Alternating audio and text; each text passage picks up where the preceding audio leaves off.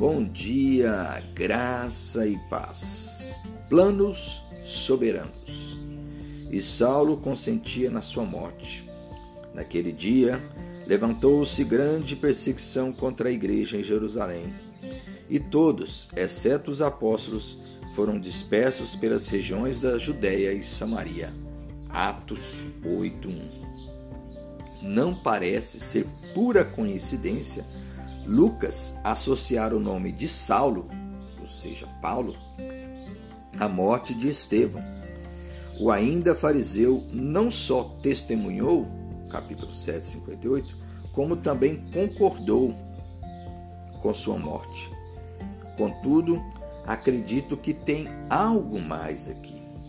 Naquele mesmo dia começou uma grande perseguição aos cristãos de Jerusalém o próprio futuro apóstolo estava intimamente ligado a isso. E nisso se mostram ainda mais gloriosos os planos eternos do soberano da história. Paulo, ainda cego, era instrumento do Senhor para que se fizesse cumprir os seus propósitos. Os discípulos cheios do Espírito Santo não deveriam aderir ao sedentarismo do Evangelho mas a fé deveria abraçar o nomadismo. Atos 1:8. A perseguição foi uma forte motivação para isso.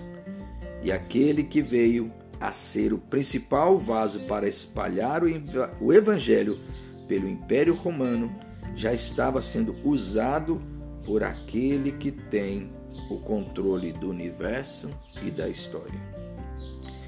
Pai de amor, não permita que me torne um egoísta na fé, mas que meu coração sempre deseje levar sua verdade a outros, pois em seus planos soberanos o Evangelho está sendo espalhado pelo mundo.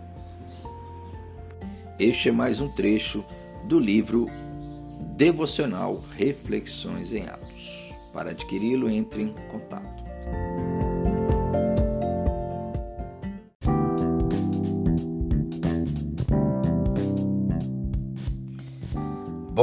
Dia, graça e paz. Quem é o inimigo?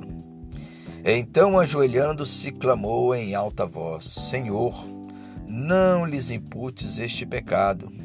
Com estas palavras, adormeceu. Atos 7,60. É surpreendente a oração final de Estevão. Para alguns, pode até ser absurda como alguém pode orar por seus assassinos assim? Ele havia compreendido o ensino de seu Senhor. Não foi isso que o nosso mestre falou em Mateus 5, 43 44? Ouviste o que foi dito: Amarás o teu próximo e odiarás o teu inimigo. Eu, porém, vos digo: amai os vossos inimigos e orai pelos que vos perseguem. Na verdade, o mártir cheio do Espírito Santo, sabia que não eram os judeus invejosos seus verdadeiros inimigos. Não deveria odiá-los. Eles não careciam do seu ódio ou desprezo, mas da infinita misericórdia de Deus.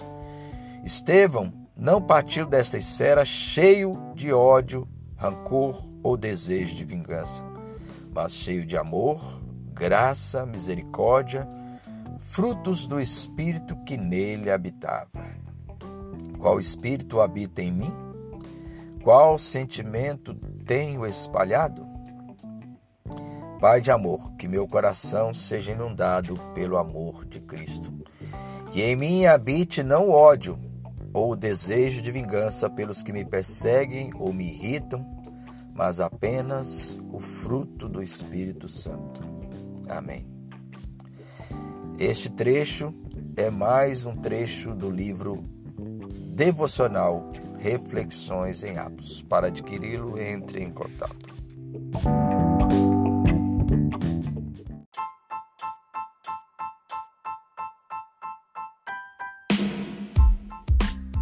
Bom dia, graça e paz. Imparável. Saulo, porém, assolava a igreja, entrando pelas casas e arrastando homens e mulheres. Encerrava-os no cárcere. Entre mentes, os que foram dispersos iam por toda parte pregando a palavra. Atos 8, 3, 4. A história mostra que o evangelho é imparável. Não há como detê-lo. O judaísmo tentou, Saulo ainda o servia. O Império Romano tentou, os regimes autoritários tentaram e ainda tentam.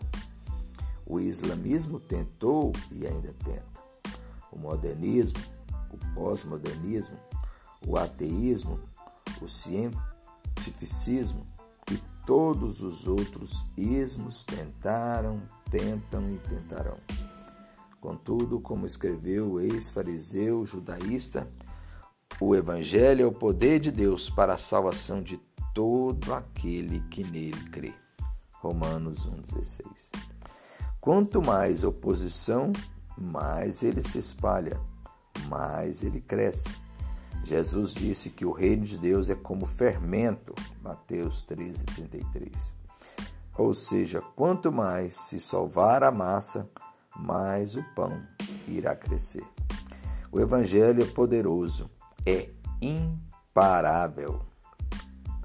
Pai de amor, que nada venha desanimar minha fé e esperança de que a Sua verdade sempre estará se espalhando pelo mundo e que eu faça parte desta missão de levar o Evangelho sempre à frente.